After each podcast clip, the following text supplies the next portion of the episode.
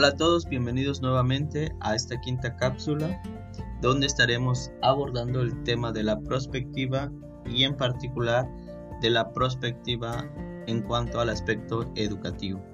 Para ello vamos a ir comentando de manera muy breve algunas de las obras que han sido orientadas a este aspecto de visionar el futuro de la educación estas obras principalmente han sido abordadas desde la UNESCO y como principal, como primer, primera obra podemos encontrar Aprender a hacer la educación del futuro, también llamado el informe Fauret, que fue editado por ahí de 1973.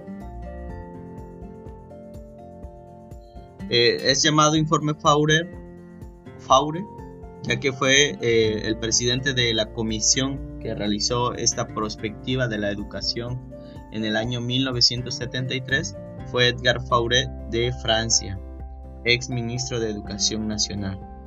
En esta cuestión de la perspectiva educativa vamos a ver mucho la influencia de, eh, de Francia a través de las diferentes eh, personas que han ocupado o han presidido este tipo de comisiones. Por primera vez en el 73 empieza a hablarse del aprender a ser, la educación del futuro.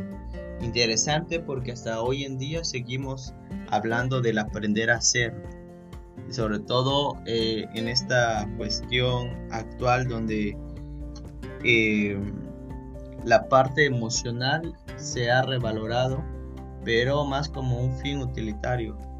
Sí equilibra tus emociones, pero para seguir rindiendo en este mundo eh, de exceso de trabajo, ¿no? No tanto es para un bienestar individual y colectivo, sino para poder rendir más, poder producir más. Entonces es, es interesante echar una mirada al, año 1973 y ver que desde hace más prácticamente casi 50 años ya se estaba hablando del aprender a hacer, lo cual nos lleva a cuestionarnos qué tan nuevos son las, los aspectos o las problemáticas que hoy en día nos, nos replanteamos, nos cuestionamos y que pareciera que estamos, estamos hablando de problemáticas recientes, de, de quizás de los últimos 10 años, cuando ya es algo que se viene hablando, analizando desde hace más de 50 años. Creo que es importante reflexionar esta parte. No vamos a hacer una revisión particular de cada obra, vamos a ir mencionándolo y quedará, quedará a consideración de cada quien. Publicaremos los links de cada enlace para su descarga y que ustedes lo puedan consultar con mayor detalle. Después de ese año 73, dos décadas después, en 1996, surge el informe de Lors, llamado informe de Lors como comúnmente o popularmente se le ha denominado, y cuyo título oficial es La educación encierra un tesoro. En este caso, la comisión de expertos fue coordinada por Jacques Delors. Nuevamente, eh, un académico, un investigador de origen francés. En la educación encierra un tesoro, se plantea los cuatro pilares de la educación, que de alguna manera retoma lo establecido en el informe Faurer del 73 y agrega como pilares de la educación el aprender a conocer, el aprender a hacer, eh, a hacer de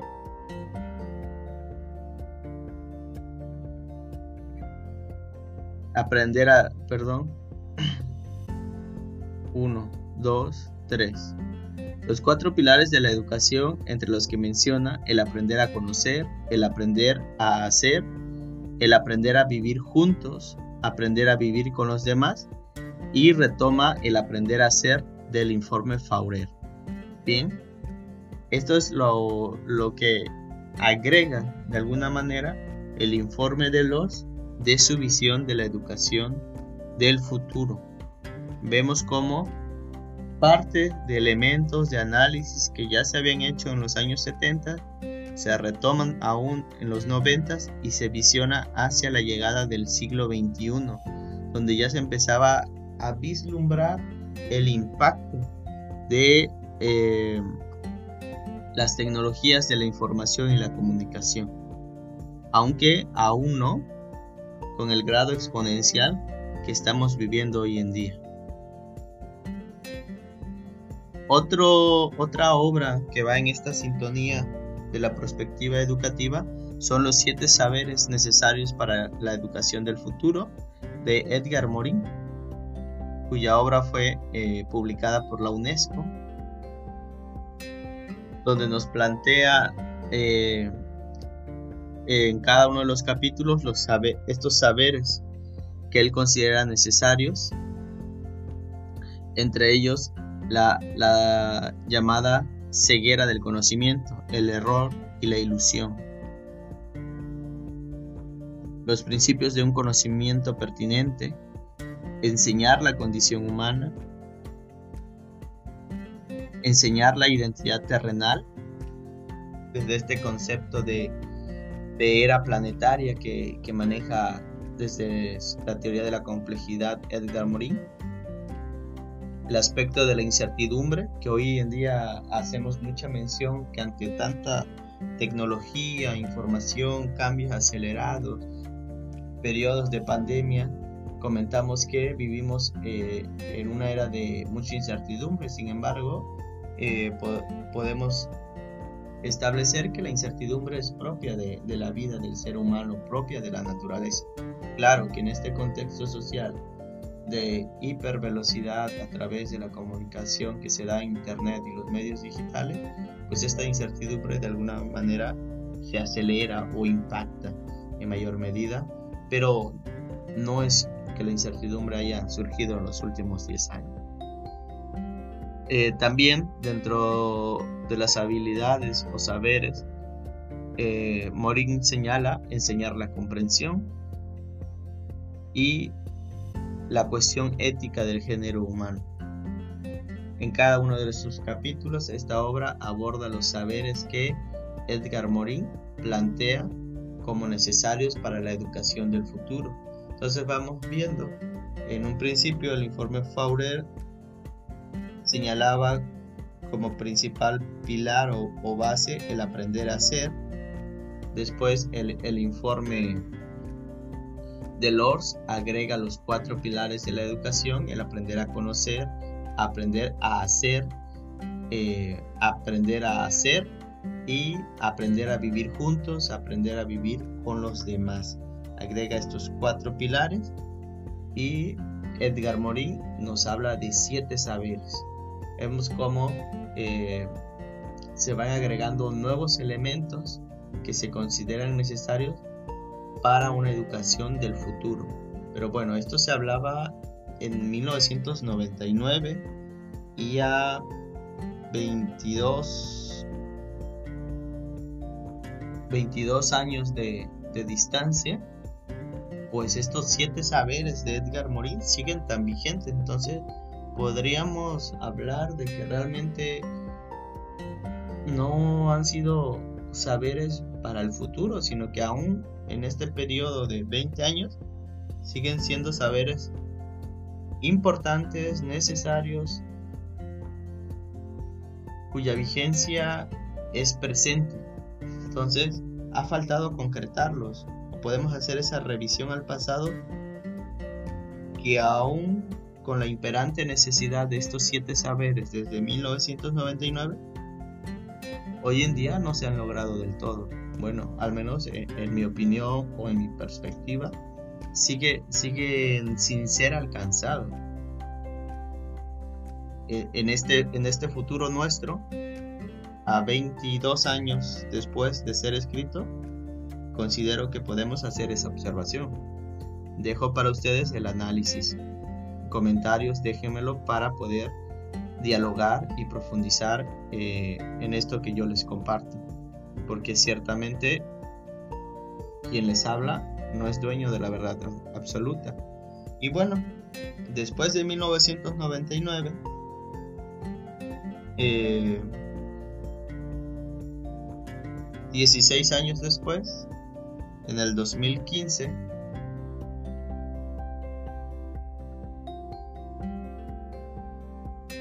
en el 2015, la UNESCO vuelve a publicar otra obra bajo el título de Replantear la educación hacia un bien común mundial. Y se hace la pregunta eje, ¿qué educación necesitamos para el siglo XXI? Bien, esta pregunta prospectiva, ¿cuál es la finalidad de la educación en el contexto actual de transformación social? ¿Cómo debería organizarse el aprendizaje? Bien, plantea esas tres preguntas fundamentales. Sin embargo, considero que dentro de esta serie de obras está faltando una parte donde se evalúe los alcances y los impactos del informe Faure, del informe de los, de los siete saberes para el siglo XXI de Edgar Morin para tener eh, mayor base en formular nuevas perspectivas del futuro, como lo intenta hacer este artículo, perdón, este, este informe de replantear la educación hacia un bien común mundial, apelando a esta identidad planetaria. Incluso desde una visión de las desde una visión de las culturas originarias, lo cual resulta bastante interesante.